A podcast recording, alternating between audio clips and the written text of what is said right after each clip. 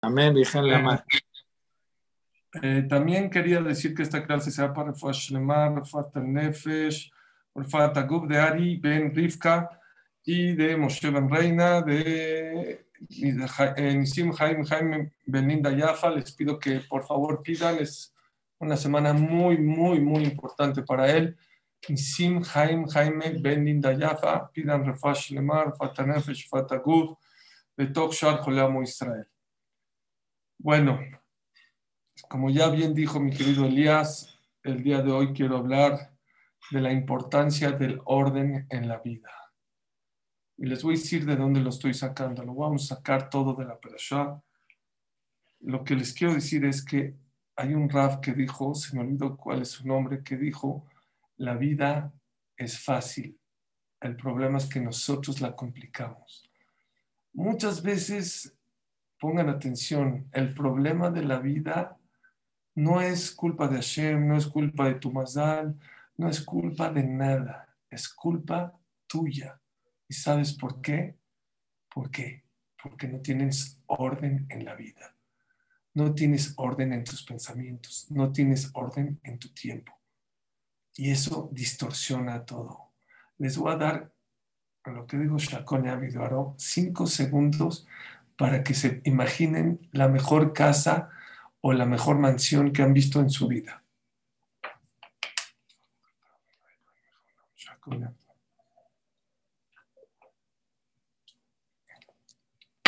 Ya la tienen seguramente, ¿ok? Agarren, este, este ejemplo lo escuché del nieto del Hafetz Haim, Rabbi Elzaz. Agarren esa casa.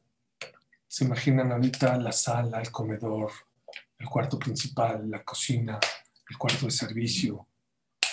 Agarren todo lo que hay en el comedor y pásenlo a la cocina. La mesa, las sillas, las figuras. Agarren todo lo que hay en la cocina, el refri, el congelador, la estufa, y pásenlo a la sala. No va. Agarra tu cuarto principal y pásalo al cuarto de servicio. El cuarto de servicio, pásalo al cuarto de tus hijos. Y revuelve todos los muebles de la casa. La casa más hermosa que se hayan imaginado se puede convertir en la casa más fea que hay. ¿Por qué? ¿Qué falta? ¿Qué Tienes una mansión, tienes las paredes, tienes el terreno, tienes los materiales, tienes los muebles. Sí, pero hay desorden. Cuando hay desorden en la vida, todo se destruye. Dios creó un mundo muy perfecto hay un orden muy perfecto. El sol es el sol, la luna es la luna, el mar es el mar. Hay una perfección en la creación. Si Bereshit le llama la Gemara. El orden de la creación, hay orden. No nada más en el, en el universo, en el cuerpo humano. Había una persona que se enfermaba muy seguido de la garganta. Y fue con un el doctor y le dijo, doctor, ya estoy harto. No puede ser. ¿Cómo puede ser que todos los días se enfermaba de la garganta? ¿Cómo puede ser? ¿Saben le dijo? No lo puedo entender. ¿Me puede usted explicar? ¿Saben qué le contestó el doctor? Yo no entiendo cómo los seres humanos no se enferman todos los días.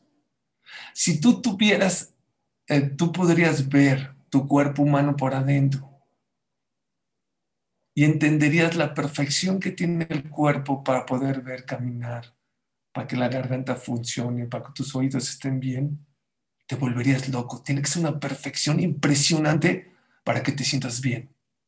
Entonces, no me preguntes cómo puede ser que te enfermas, pregúntame cuando te sientes bien. ¿Cómo puede ser? ¿Qué perfección del cuerpo tiene que estar al 100 para que todo tu cuerpo camine de una manera correcta en la vida? Así Dios hizo este mundo. ¿Y saben por qué nosotros la complicamos? Por eso, porque no tenemos orden en la vida. El día que aprendamos a tener orden en la vida, créanmelo, que se puede solucionar muchos, muchos de nuestros problemas, como vamos a ver. Hay un solo lugar en toda la Torah, en todo el Tanaj, Torah Nevim Ketuvim, donde habla la palabra ceder ¿Saben dónde es? En Iyov en el Perek en el Pasuk Havet, que Ofel Salmavet Darim. Cuando la Torah en Iyov quiere hablar de Isurim, de problemas, de, casi de la muerte de Iyov, así lo describe, como Ofel Salmavet, como la muerte en las tinieblas, Darim, sin orden. Eso era lo que estaba sufriendo este, eh, los sedarim, no tiene ceder. La persona que tiene problemas, sufrimientos, es que le falta ceder. La persona quisiera estar en, su, en, el trabajo, pero se tiene que quedar en su casa porque no se siente bien. Tiene que ir a trabajar, no, tiene que ir por la medicina. No, quiere ir a estudiar, no tiene que ir al doctor. No tiene ceder. ¿Saben cuando salimos de Egipto, cómo se le llama la noche que festejamos en Pesach? ¿Ya se acuerdan cómo se llama? Ceder. Ceder es orden. ¿Por qué la Torah cuando salimos de Egipto nos puso una noche que se llama Ceder? Créanmelo, créanmelo. Que es un concepto muy importante en la vida. ¿Quieres tener éxito en la vida? Tienes que aprender a tener orden en la vida. Más que eso. Vean lo traje ¿Saben ustedes que cuando salimos de Egipto, quién nos estaba viendo por la ventana? ¿Saben quién nos estaba viendo por la ventana? Nada más y nada menos que el faraón. El faraón Hashem no lo mató, aunque era eh, este, primogénito, Hashem lo quiso castigar hasta el mar, porque él mató con agua a los bebés. Hashem le quería con la vara que tú mides, serás medido. Por eso Hashem no lo quiso matar en Macat de Jorot y se esperó hasta el agua, según la opinión, que murió. Hay quien dice que ni siquiera murió porque hizo Teshua, pero bueno. Cuando Dios nos sacó de Egipto, dice el Pasuk, así. Vahi Beshalach paró. ¿Qué es Vahi? Vai. Siempre que vean la palabra Vahi en la Torah es tristeza. Vai. Uy. Uy. Pregunta el Midrash en Shemot Rabbah, en, en Midrash Tanjumá, perdón. ¿Por qué? Hubo tristeza. Baruch Hashem que nos sacaron de Egipto. Qué felicidad que salimos de Egipto. Oye, después de 200 años de esclavitud, 400 años de estar en una tierra extraña, por fin Hashem mandó a Moshe, nos mandó las 10 Makot, las 10 plagas, y Hashem nos sacó de Egipto. ¡Oh, qué maravilla que Hashem nos sacó de Egipto! ¡Qué honor! ¡Qué gusto! ¿Por qué la Torah dice, vai, vai? ¡Uy, qué lástima! Pregunta el Midrash, ¿quién dijo qué lástima? ¿Saben quién dijo qué, lástima? No lo dijo el pueblo de Israel. Mi Caravay paró Caravay. Dice el Midrash, paró fue el que dijo, vai, vai, qué lástima. Amar a mi matam en el azar, le manda Bardomea, ¿qué se parece?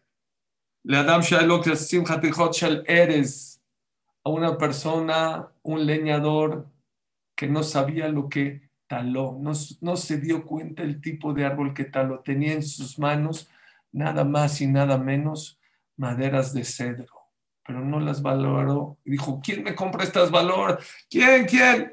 Mahram Bedamim Atim las vendió por kilo. Ya a ver, te las remato, ya no puedo cargar estas maderas. ¿Quién se las compró? Un artesano. Alaja lo que voto migdalim tarbe. Empezó este artesano a hacer muebles de cedro finísimos que se vendieron muy caros. ¿Y quién se dio cuenta? El leñador. ¡Ay, qué tonto! ¡Qué tonto que soy! ¿Cómo desprecié esta madera de cedro? ¿Cómo la malbaraté? ¿Cómo me equivoqué? Dice el Midrash. ¿Quién era ese leñador? Era Faró. Faró nos tenía en las manos al pueblo judío y él se daba cuenta cómo el pueblo judío salía de Egipto. Y dice aquí, ¿cómo puede ser que los malbaraté, los puse de esclavos, de obreros, con cemento, de ladrillos? ¿Cómo no los puse de consejeros, de ministros, de administradores? Y es una reflexión que cada uno tiene un parao adentro. Soy Yehudí, ¿para qué eres Yehudí? ¿Cómo no aproveches para qué eres Yehudi? ¿Para qué es Yehudi? ¿Para hacer negocios? ¿Para cocinar rico? ¿Para meterte en primera fila en el banco? ¿Para bajar en first class sin pagar? ¿Para eso? Después te vas a arrepentir. Eso fue lo que le pasó al. Al faraón. ¿Pero por qué, por qué en ese momento se arrepintió? ¿Por qué justo en el momento que estaba viendo por la ventana? Esto es lo que les quiero decir. כיוון שיצאו ממצרים ובאו נשים דגלים על הים. יצא פרעה וראה אותם שמסוים דגלים כחשובים שבאומות. ¿Saben cuándo le dolió al faraón? Cuando vio al pueblo la manera tan ordenada y organizada de salir. Salieron por tribu, Reuben, Shimon, Levi, hombres, mujeres, con banderas. A ver, tú eres de Reuben, tú eres de Shimon, cuando vio al pueblo, dice, ordenado, se volvió loco. Dijo, este es un pueblo que vale mucho. Una persona que tiene orden en su vida es una persona que vale en su vida. El Saba Mikelem una vez decidió ir a ver a su hijo, que mucho tiempo se fue a estudiar Torah. Dijo, a ver cómo está estudiando, quiero ir a ver cómo va, cómo está. Quiero ir a ver. ¿Qué creen que hizo? En vez de irse a verlo donde estudia en el Bet se fue a su cuarto, abrió su armario, vio cómo estaban acomodadas sus camisas, cómo estaban acomodados sus libros, su ropa interior, sus cosas personales, vio su cama bien hecha. Dijo, se acabó, ya me puedo ir de regreso a mi casa, ya no necesito. Si tiene orden en su cuarto, seguramente tiene orden en su estudio en la vida. Había un jajam llamaba Rav Shlomo Zalman de Kol. La orden número uno de Rav Shlomo Zalman es prohibido venir al shiur sin antes hacer tu cama. No vengas a la clase. Y en una ocasión vinieron a avisarle a la mitad del shiur que uno de los alumnos no hizo su, su clase y le dijo, por favor, salte y vete a hacer tu cama se salió y cuando acabó el shur le dijeron los, los alumnos, jajam, no es Bitul Torah. Y que haga su cama después. Es preferible que ahorita hagas la cama. Se va a perder el shur. ¿Saben qué contestó Rabshalom Zaman? ¿De qué me sirve un bajur que entiende todo el shur y se sabe todo el shur y atiende todo el shur y repasa todo el shur si su cama está deshecha? No me sirve de nada. No va a salir nada de este bajur.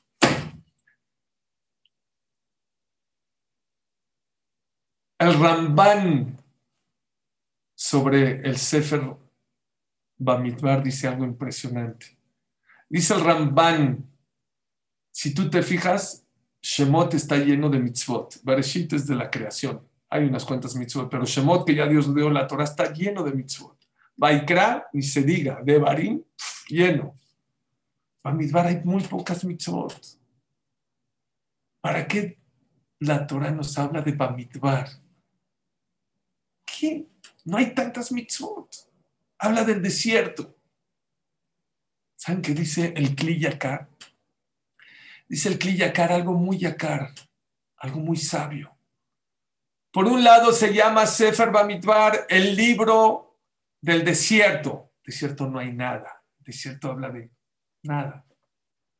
Por el otro lado se llama Sefer Apikudim, el libro de las cuentas, del orden dice el Kliyakar, algo hermoso.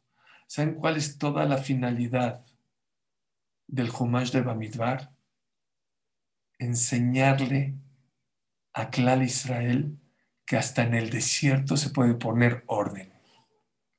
Ese fue el secreto de todo Sefer Bamidbar. Que el pueblo de Israel supo tener orden en el desierto. ¿Y saben cuál fue el orden? Aquí estaba Rubén, aquí estaba Shimon, aquí estaba Leví, aquí estaba Judá, acá había en medio. En medio de todos los Shebatim estaba el Aarón, el Mahanesh Shechina. Señores, señoras, créanme, la vida es mucho más fácil de lo que se imaginan. Tengo amigos que quieren tirar la toalla, quieren internarse a una, a una eh, clínica de depresión, o quieren ir con psiquiatras para tomar medicinas. ¿Saben qué les digo? hazlo. Te pido un favor antes, por favor, por favor. Pon equilibrio en tu vida. Pon orden en tu vida. Yo creo que a lo mejor no necesitas, hay veces necesitas un psiquiatra, pero yo creo que no es tu caso. Lo que necesitas ahorita, ¿sabes qué es? Un poco de orden. Te falta orden en tu vida.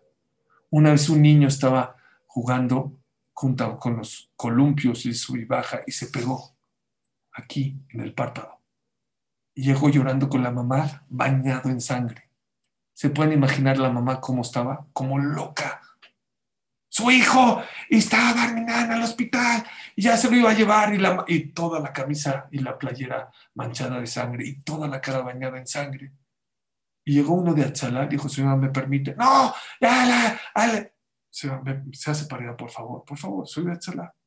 Agarró un algodón le limpió y se dio cuenta que se abrió el párpado, ni siquiera coser un bandolete. Y la mamá ya se iba a urgencias, a terapia intensiva, porque si es aparatoso, lo entiendo, pero si tú, tú ves de raíz, el problema es muy sencillo, muy pequeño.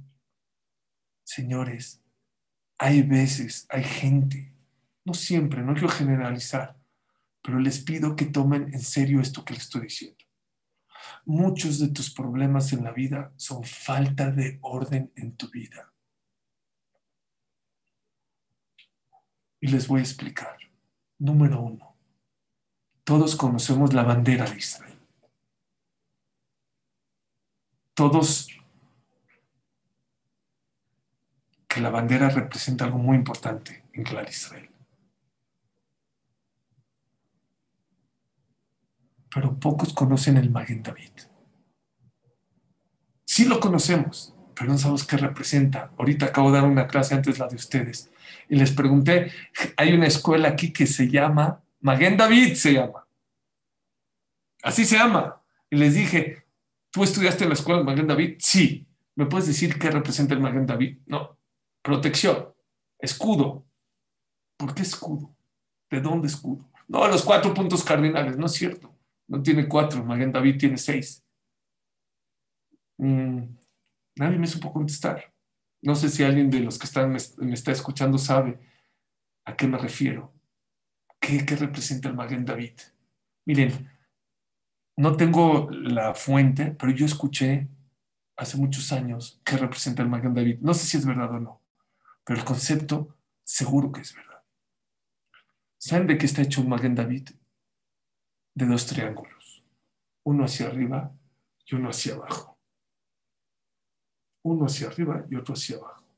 ¿Saben qué representa el triángulo de arriba y el otro el de abajo? El yudí está hecho de dos partes, material e espiritual. Un triángulo representa lo material y otro representa lo espiritual. Están entrelazados. Porque ese es el cuerpo del Yehudi. Tienes cuerpo y tienes alma. Nada más saben cuál es el símbolo del man David que representa a clan Israel.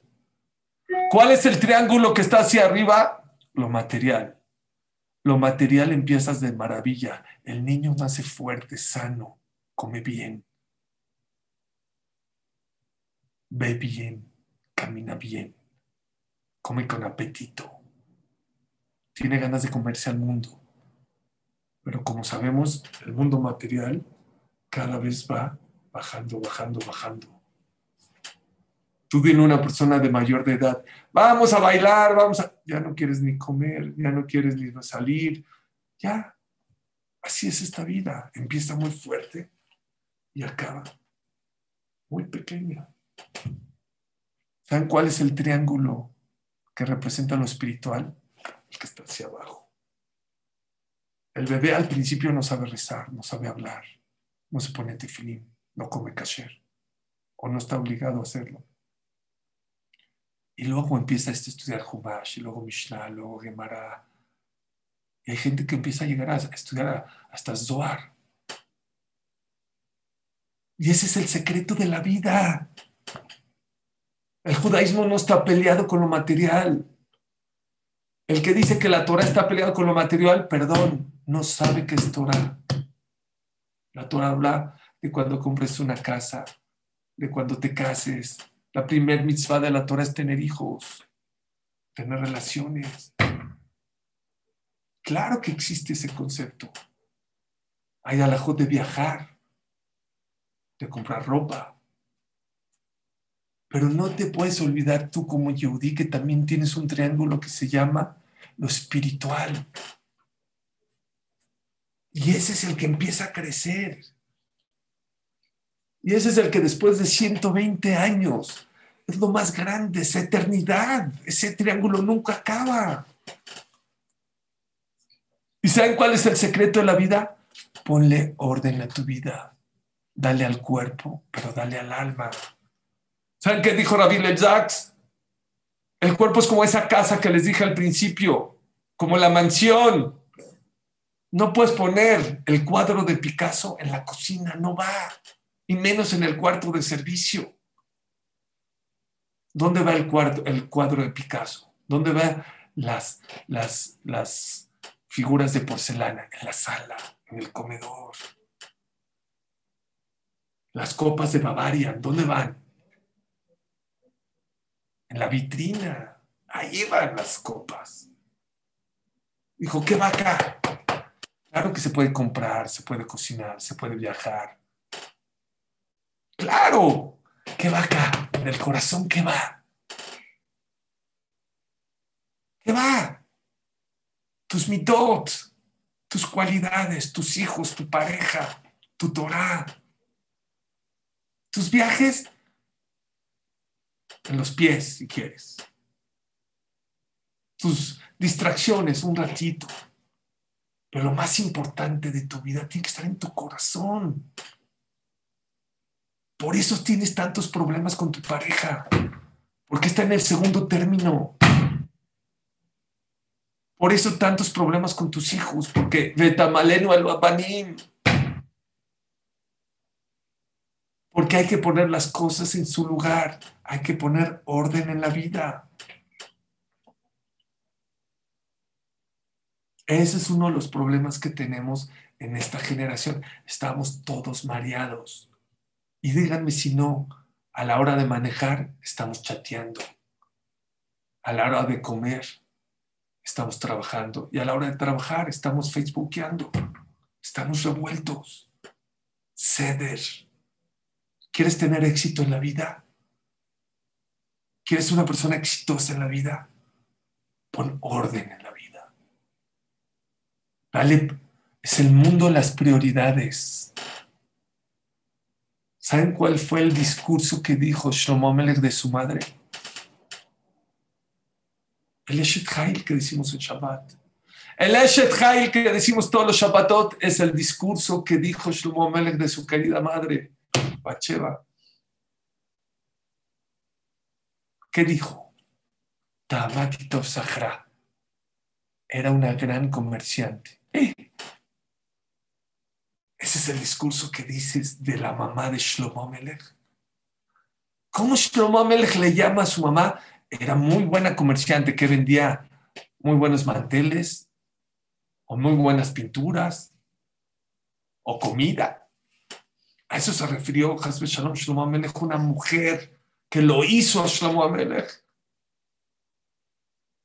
El que ve la historia se da cuenta que todo el reinado y todo lo que le fue Shlomo fue gracias a su querida madre. ¿Cómo? ¿Cómo le llamas a Makitov Sahra? La verdad, la felicito porque fue una gran comerciante. Dicen los Mefarshim sobre el Eshet Tamakitov Sahra. Tamakitov Sahra. Todos somos comerciantes en la vida. ¿Qué es el comercio? ¿Saben qué es el comercio? Cambias algo. Yo tengo ahorita en mi mano un iPhone que vale 8, lo vendo por 9. Por algo voy a recibir algo que vale más. Tengo mercancía, tengo ropa que vale 10 y la vendo por 20. Ese es un comerciante cambias, haces trueques por cosas de mayor valor. Dijo Shlomo Amelech, ¿sabes cuál fue el éxito de mi madre? Era muy buena comerciante. sabía cambiar cosas que no son importantes en la vida por cosas importantes en la vida. Acabamos la semana pasada el shiur en las preguntas. ¿Por qué en el judaísmo es tan importante el vino? El día de la boda, vino. Shabbat, vino. Abdalá, con vino. Brit Milá, con vino. Pidión, con vino. Pesach, vino. Yom Tov, vino. ¿Qué tanto el vino? ¿Por qué es tan importante el vino? ¿Saben cuál es el secreto de esta vida? Ser buen comerciante. No vender tus cosas. Cambiar cosas que no tienen tanto valor por cosas que valen, que perduran. Si yo tengo en mis manos unas uvas, después de cortarlas del, de la vid, del viñedo, ¿cuánto tiempo me va a durar? ¿Un día? ¿Dos? ¿Tres días? Se echan a perder. En el refri, en el conge, me va a durar un poquito más. ¿Quieres que esas, esas uvas perduren? ¿Sabes qué hazlas? Exprímelas las haces vino, ¿cuánto dura el vino? Años. Mientras más viejo, mejor. Eso es lo que tenemos que hacer en la vida, ser mejores comerciantes, dejar cosas que no son tan importantes en esta vida. Lo material lo necesitamos. Necesitas viajar, comprar, descansar, dormir, comprar ropa. Pero eso no perdura. Eso no es lo que dura en la vida. Eso es pasajero. Dale prioridad a las cosas que perduran, que valen. Ese es el mensaje del pino. Y esa fue la filosofía de lo que dijo Shlomo sobre su mamá. Mi madre era una mujer que era muy buena comerciante. Supo cambiar cosas pasajeras, que era lo material, por cosas espirituales.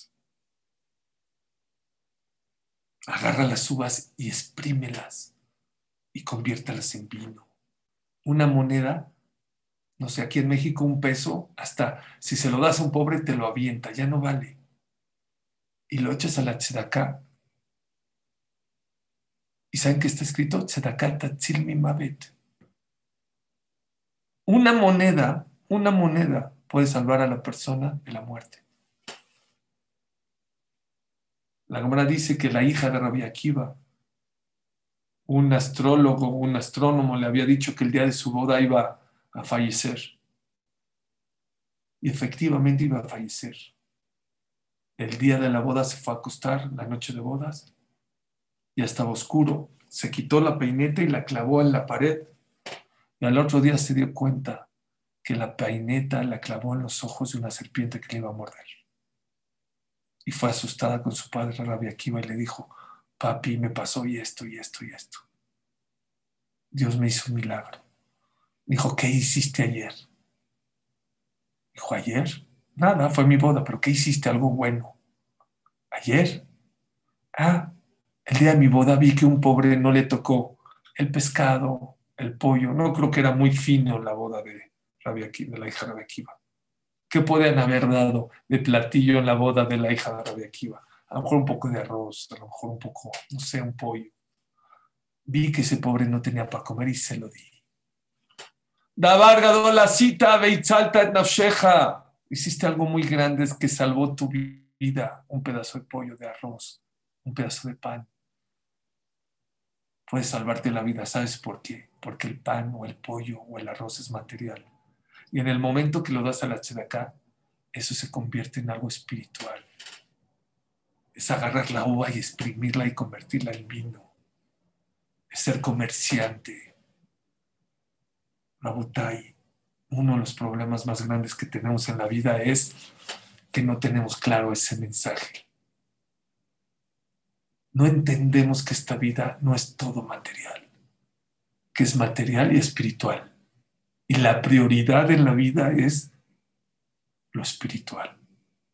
El día que entendamos eso, créanme, nuestra vida va a cambiar.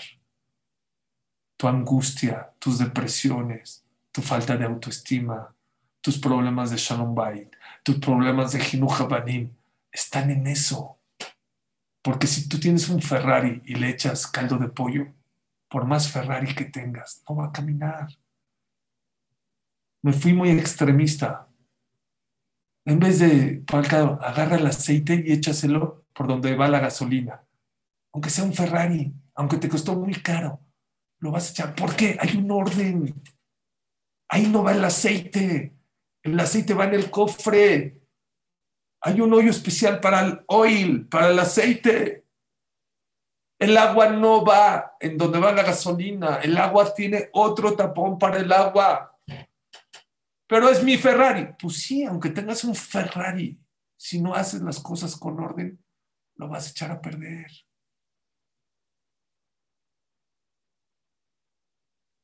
Si te duermes manejando, te vas a estampar. No es momentos para dormirte.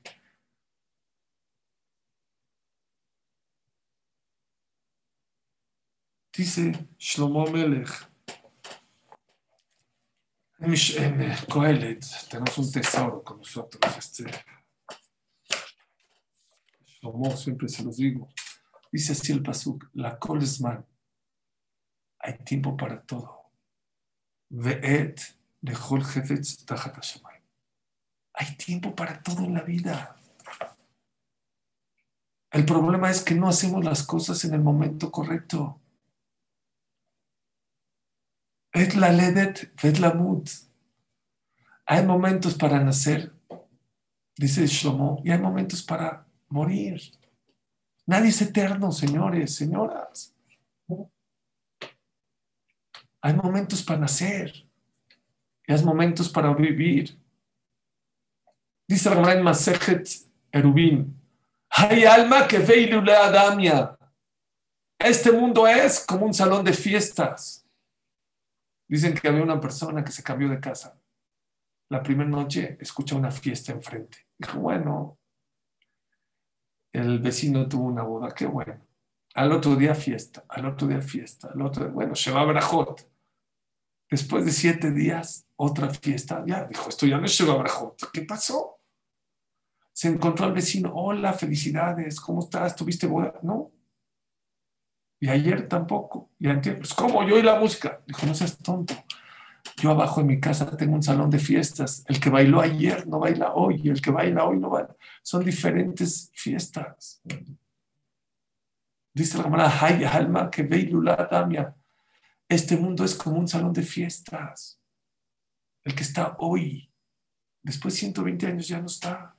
Voltean a ver si hay alguien de hace de 1899. Ya no hay nadie. Y habían miles de millones de personas o cientos de millones de personas. Una vez fui a un crucero en Alaska. No sé si alguien de ustedes ha ido a un crucero. Yo fui a un crucero. ¿Saben cómo nos recibieron? Menú kasher había. Primer día, segundo día. ¿Qué quiere el mesero, el capitán, el este? No, no, no, no. Trabajaban las estrellas de domingo a domingo. ¿A qué horas llegó el, último día el barco de regreso a Alaska? Siete de la mañana. Siete y media de la mañana me fui, ocho de la mañana, no recuerdo, ya tengo muchos años. Me fui al, restaurante a comer antes de bajar algo, ¿no? ¿Ustedes creen que había menú? ¿Ustedes creen que había este, meseros? Hay lo que sobró de toda la semana, nos los pusieron ahí en una mesa agarra lo que quieras, agarramos rápido, estamos sentados, vino un capitán y me puso una campanita, tin, tin, tin, tin, ¿qué pasó? El mismo capitán que, que me decía, ¿qué quiere? ¿Qué necesita? Ayer, antier. Hoy me dijo, señor, ¿qué es esa campanita? Por favor, ya pares. Porque vienen nuevos pasajeros, nuevos. Hay que saberlo.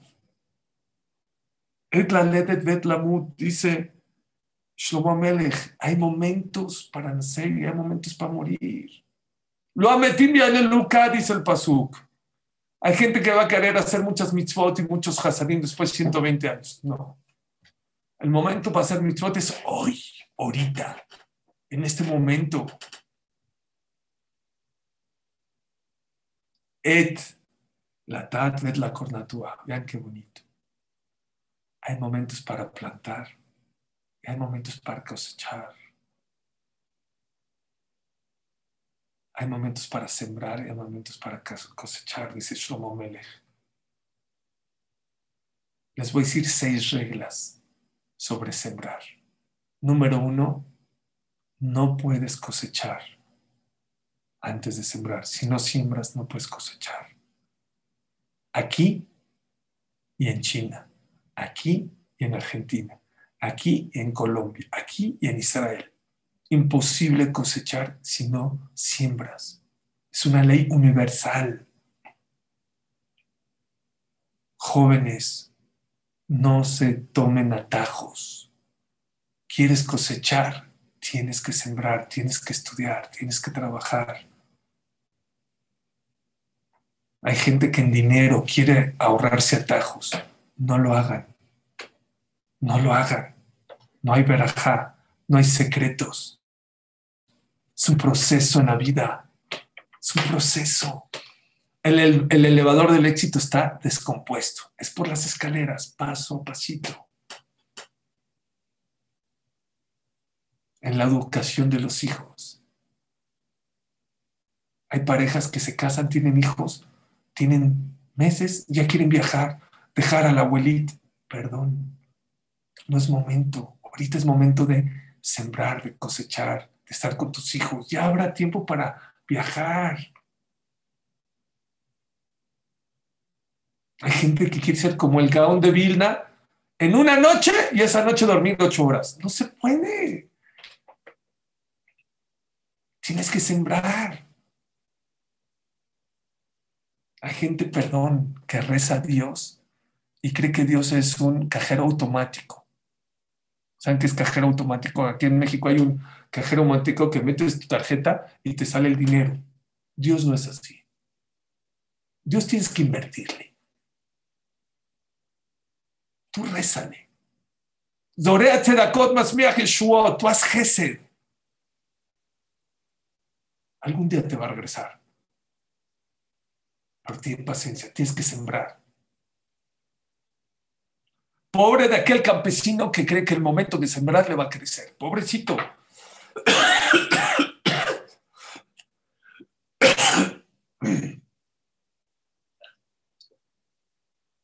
Primera regla en la vida.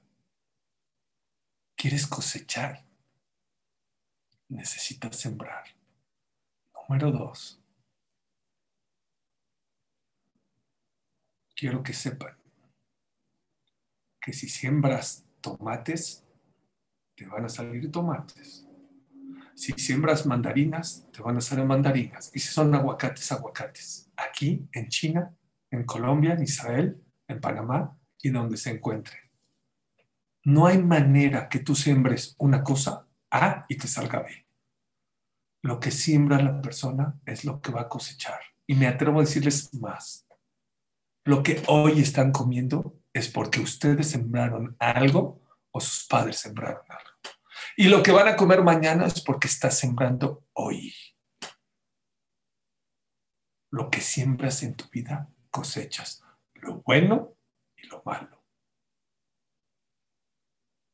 Tercera regla.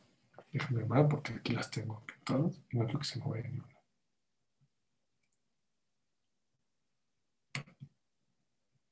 Esta me encanta. Puede ser que no me vean un segundo, ¿eh? Pero bueno. Oigan. Ah, sí me van a ver. Oigan. Vas a cosechar mucho más de lo que sembraste. Siempre la persona cosecha mucho más de lo que siembra en la vida. Tú siembras una semilla así, te sale un árbol de manzanas, un árbol de naranjas, un árbol de mandarinas. No, siempre lo que cosechas, que sepas, vas a cosechar mucho más de lo que sembraste. Y eso es algo muy bonito. Cuando la primera vez yo y mi querida esposa eh, llevamos a mi hijo, a mi primer hijo, se iban a ir, se iban a ir a Israel, se iba a ir a Israel a estudiar un yeshiva. No dejas de ver nueve meses, por lo menos. Es duro, la verdad, por lo menos el primer, bueno, todos los hijos es duro, ¿no? Pero el primero, estamos ahí, cuando ya pasa inmigración, ya no lo dejas de ver, y veo que mi esposa está llorando y yo también estoy llorando. Y me volteé y le dije a mi esposa, Azorim Bedimá Ferinaixoro. Azorim Bedimá Ferinaixoro. El que siembra con lágrimas cosecha con alegría. Pero Dios me mandó algo, un mensaje impresionante. Le dijo a mi esposa, ¿sabes por qué la gente siembra con lágrimas? Porque no visualiza lo que va a cosechar. Porque si tú verías todo el bien que le hace Israel a Israel, cuánta Torah va a estudiar, cuántas tefilot, cómo se va a hacer más hombrecito, cómo va a valorar la casa, cómo va a regresar hecho un hombre hecho y derecho, no lloraríamos en este momento. Sé que es difícil sembrar para tener un buen matrimonio, un shalom bait. Sé que es muy difícil sembrar para tener unos buenos hijos. Muy difícil. Criarlos, educarlos, estar en el Zoom, en la pandemia castigarlos, no castigarlos, motivarlos. Sé que es muy difícil, muy difícil, mucho más difícil de lo que nos imaginamos. Pero quiero que sepan, Azorim La gente siembra llorando y cosecha con alegría, pero ¿saben por qué siembra llorando? Porque no sabe cuánto va a cosechar. Porque si el campesino vería todo lo que va a salir de esta semilla, no le costaría tanto trabajo el arar, el echar, el regar, el sembrar como debe ser. Hay momentos para sembrar y hay momentos para cosechar. Otra de las reglas muy importantes. No puedes sembrar y de inmediato tener resultados sobre lo que sembraste. Tiene, toma tiempo, es una gestación, es un proceso. Hay gente que dice, es que ya cuido Shabbat y no veo la verajá. Es que ya, ya recé y no veo la verajá. Es que, es que ya me, metí al Gamsum Letová y no veo lo que dicen los Jamim. Ey, ey, siembra. Estás invirtiendo, tranquilo. Imagínense que el campesino que le diga a Dios, Dios, ya sembré y no vi nada. Tranquilo. Vas a ver resultados. Mucho más resultados de lo que sembraste. Tú sombras una, tú vas a recibir 100, 200. Pero ten paciencia en la vida. Ten paciencia en la vida. No te desesperes. Somos muy desesperados. Aquí en México hay la lotería. Había, bueno, hay la lotería martes y viernes, el sorteo. Hoy en día, aparte del sorteo de la lotería, ¿saben qué hay? Raspadito, ganadeo, luego, luego se dio cuenta el gobierno que la gente ya no tenía paciencia para esperar hasta el viernes o hasta el martes para ver si gané el, premio. Y la gente ya no compró la lotería. Ya la gente quiere ganar instantáneo. De inmediato. Nos hemos vuelto muy de inmediato, rápido. Problemas de Shalom Bait que llevas años, lo quieres en un, ya le dije perdón en una. Oye, oye, espérame. Algo que hiciste ocho años, o diez años, o quince años, con un perdón y ya se acabó y ya quieres que todo cambie. Claro que es un paso decir perdón, pero es un proceso. ¿Qué te pasa? ¿Ya? Yo trabajo en tecnología. ¿Saben cuánto tiempo la gente, el 80% de la gente cuando carga una página web, si no carga, ¿en cuánto tiempo se sale? Seis segundos. Seis segundos. La gente, si se tardó más de seis segundos su página, ya no, se sale. Por eso ahorita Google ya creó una nueva este, tecnología para que cargue en menos de tres segundos tu página para que no te vayas. Seis segundos, entiéndame, la gente ya no tiene seis segundos.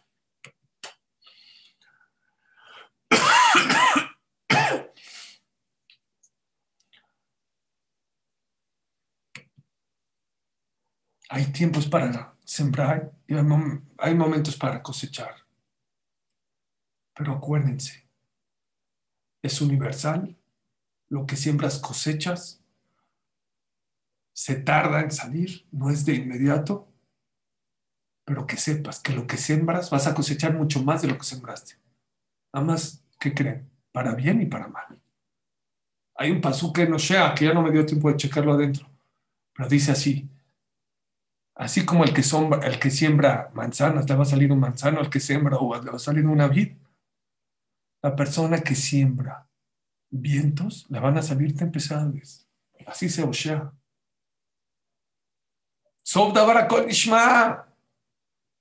Al final todo sale. Lo que siembras cosechas.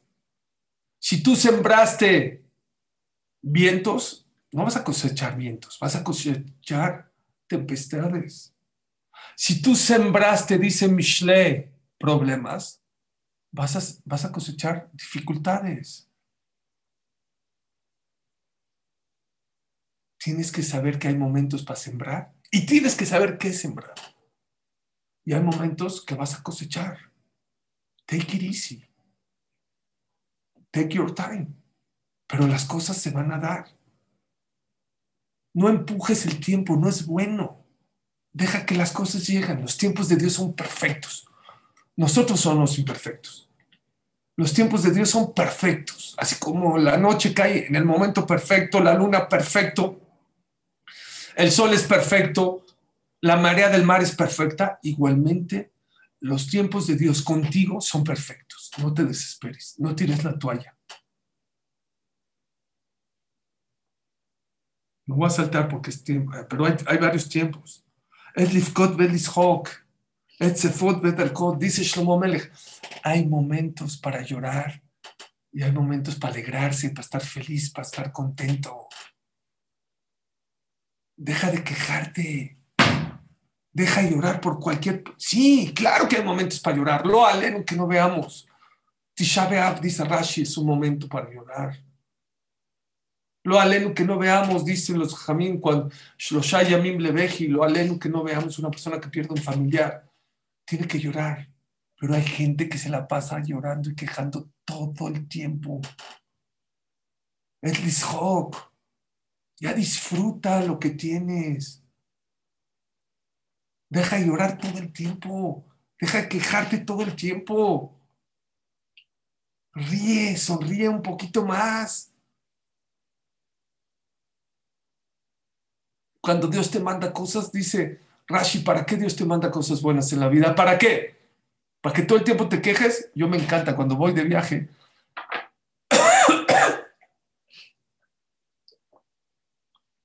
traerle un detalle a mis hijos. Algo diferente, una playera, una pluma, algo diferente. Pero si mi hijo me dijo, es que la pluma, ¿sabes qué? ¿Para qué me esforcé? ¿Para qué fui a la tienda especial? Para la otra ya no te traigo, te traigo un chocolate y se acabó. Dios nos manda cosas maravillosas. Pero si tú todo el tiempo estás quejándote, ¿sabes qué dice Dios? Se lo doy a otro. ¿Para qué te lo di? Si de igual te, igual te estás quejando, igual no estás contento, igual no estás feliz, pues se lo doy a otro. Cuidado. El que es negativo le trae cosas. Esa es la falta de orden que tienes. Claro que, claro que puedes llorar por cosas que ameritan llorar. Pero tiene un cubul, tiene un límite.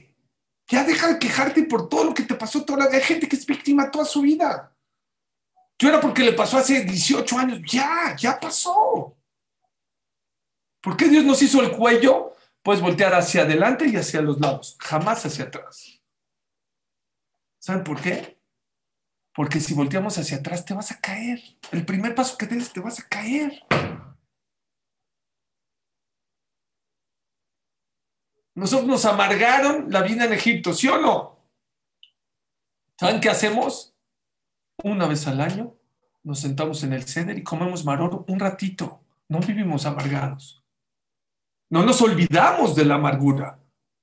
No, no te puedes olvidar, pero no puedes vivir amargado, amargado toda la vida por algo que te pasó hace, hace dos mil años. Es que hace 400 años me pasó. Ya ha pasado. Ya. Libérate, suelta esas cosas. Es falta de orden en tu vida. No, pero es que mi hijo, es que mi este, es que mi aborto. ¿Sabes qué? Agarra un momento al día y llórale a ese hijo. O llórale a ese aborto o llórale a ese negocio. Pero no puede estar todo el día amargado. Ya dejemos de echarle la culpa a Dios de todo lo que nos pasa. A lo mejor el problema es nuestro, no es de Dios. Que somos unos desordenados, que no sabes poner límites a las cosas. Sí, hay momento para llorar. Claro que existe Tisha B'Av. Claro que existe el Maro de Pesach. Pero una vez al año, en un momento, no todo el año. Tisha B'Av es lo más. El, el Bet lo más grave. Ayuna un día, llórale un día y se acabó. No puedes vivir de tus tragedias, de tus problemas toda la vida. Y es que soy un fracasado. No es fracasado, te pasó, a otro le pasa otras cosas. Y hay que llorar, sí hay que llorar. Dedícale un día a la semana, un día al, mes, un día al año, un momento al día, no sé. Pero ponle Tienes que poner orden. No puedes estar llorando todo el día.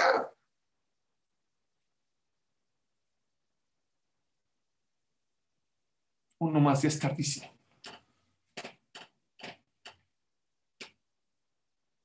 Et que no Cuando llegué a este pasuk, no entendí nada.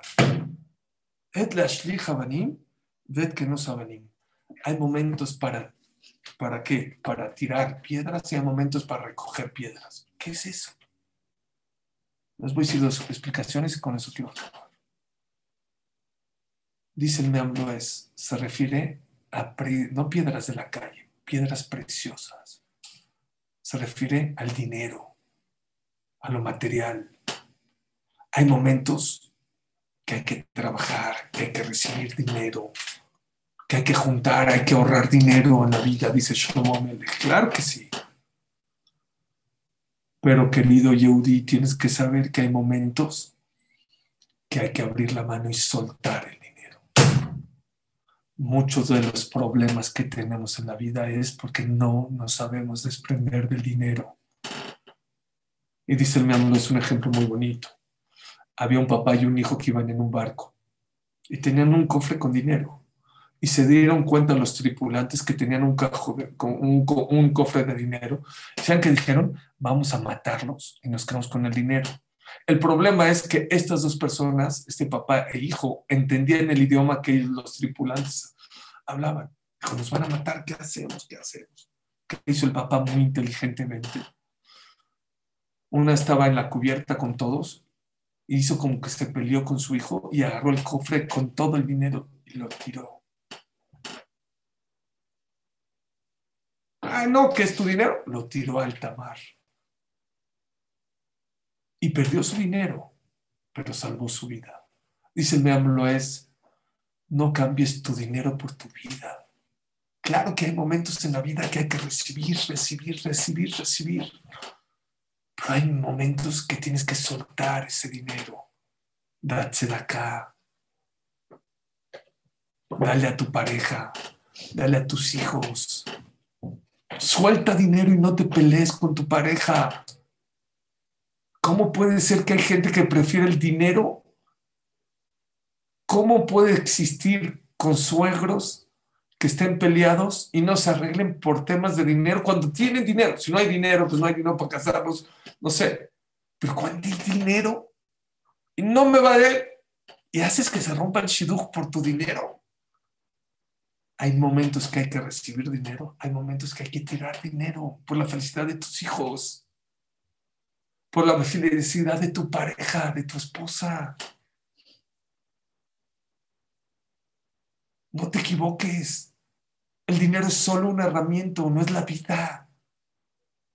Hay un tipo de simios que son muy, muy feroces, pero son muy fáciles de cazar. ¿Saben por qué? Les encanta, les encanta comer manís, cacahuates. ¿Qué hacen los cazadores? les ponen varios recipientes de cacahuates o de manís. Vienen esos simios, mete las manos a dónde? A esos recipientes y en el momento que agarran los manís, ya no pueden sacar las manos del recipiente. Y viene el cazador y lo agarra y se lo lleva. Pero no seas tonto, simio. Si tú sueltas los cacahuates, se te sale el recipiente y puedes defenderte. Pues sí, pero no puede, no puede porque ama los manís. Y como ama los manís, tiene y no suelta los manís, pero se lo lleva el cazador. Hay gente que no puede soltar el dinero. Y se puede ser que se divorcie él, que pierda a sus hijos, a su pareja, que pierda amigos o que pierda rabinos, no sé. Y pierde cosas maravillosas en la vida por un poco de dinero. Por eso vivimos tan, tan mal hay veces. Hay momentos para recibir dinero. Y hay que trabajar, y hay que esforzarse en la vida. Pero hay que saber soltar el dinero también. Hay que ser inteligente. Hay gente que prefiere llevarse el dinero a la tumba y dejárselo a sus hijos después de 120 años. Para. Para. Si ahorita lo necesitan, dáselos. Claro que hay que ahorrar. Claro que hay que prever. Siempre y cuando no haya necesidad. En el momento que hay necesidad de gastar y tú no gastas, es falta de bitajón. Y no es, no es ahorrar. Es momento de desprenderte del dinero. Y por eso hay tantos problemas muchas veces en las personas. Porque sabemos muy bien recibir el dinero y no sabemos administrar el dinero. Mis queridos amigos, me quisiera quedar toda la noche, pero bueno, tenemos un compromiso, Baruch Hashem, que esta clase sea para aslajar esa gran pareja de Daniel y Rivka, que Hashem les mande y Gracias a todos ustedes, por favor. Sé que es un, un concepto nuevo en su vida, pero créanmelo, que puede arreglar muchos de sus problemas en su vida. Aprendan a tener orden en su vida en su casa, dice Mishabrura, una casa desordenada y sucia es donde chupa el ángel de la pobreza, trae pobreza a la casa. Pongan orden en su casa, pongan orden en su tiempo, pongan orden en su cabeza. No todo lo que un WhatsApp les mande, créanselo. Pongan orden de quien recibir información. Que una película de Netflix no les cambie su ashkafá de vida no porque una persona en Netflix, un, procura, un, productor de películas se le ocurrió hablar mal o de los judíos, o de los religiosos, o de los hasidim. Ah, entonces, ¿qué decir que la... por favor, no sé ni cómo se llaman, pero ni conozco Netflix, Baruch Hashem, ni veo Netflix, pero por favor, pongan orden en su vida, en su cabeza, en su casa. Aprendan a sembrar. Esta vida se viene a sembrar para cosechar siembren cosas maravillosas y van a recibir no cosas maravillosas, súper cosas maravillosas, súper. Solo tengan paciencia en su vida. Las cosas se dan. barbe y toma toma. Kosh tiene sus tiempos y los tiempos de Kosh no son bien, son perfectos. Pero hay que azorim Los que siembran con llanto y con, con dedicación y con mucho esfuerzo, Besrat Hashem van a recibir mil veces más de lo que sembraron. Pero ten paciencia. Acuérdense del Maguen David. Ahora aprendieron una nueva. La esencia del pueblo judío es el Maguen David. El Maguen David representa el equilibrio en la vida. Cuerpo y alma. Material y espiritual. Nada más acuérdense. El cuerpo, este es el. El alma, esto es. Va para arriba que Hashem los bendiga, los cuida, los protege y que Akash Barjú les dé orden, ceder en la vida. Muchas gracias a todos, los quiero mucho. Gracias, Mili, Benny, Abraham, Ari, Blumel, Meir, todos los que están, perdón, los que me escriben, que no les leo su chat, José Cherén, todos de verdad, Adolfo de Argentina, Jani Levi, Isacredi, todos, todos, todos los que veo los que no veo, los que me escriben, Alfredo Cheja, todos de Panamá, Colombia, México, Israel, de verdad, de verdad, muchas gracias por escucharme, que Hashem los bendiga, los cuide y les mande orden en todo. Muchas gracias a todos, gracias mi querido Elías, gracias querido Yossi, ahorita los veo, que Hashem los cuide y los bendiga en todo lo que hagan. Muchas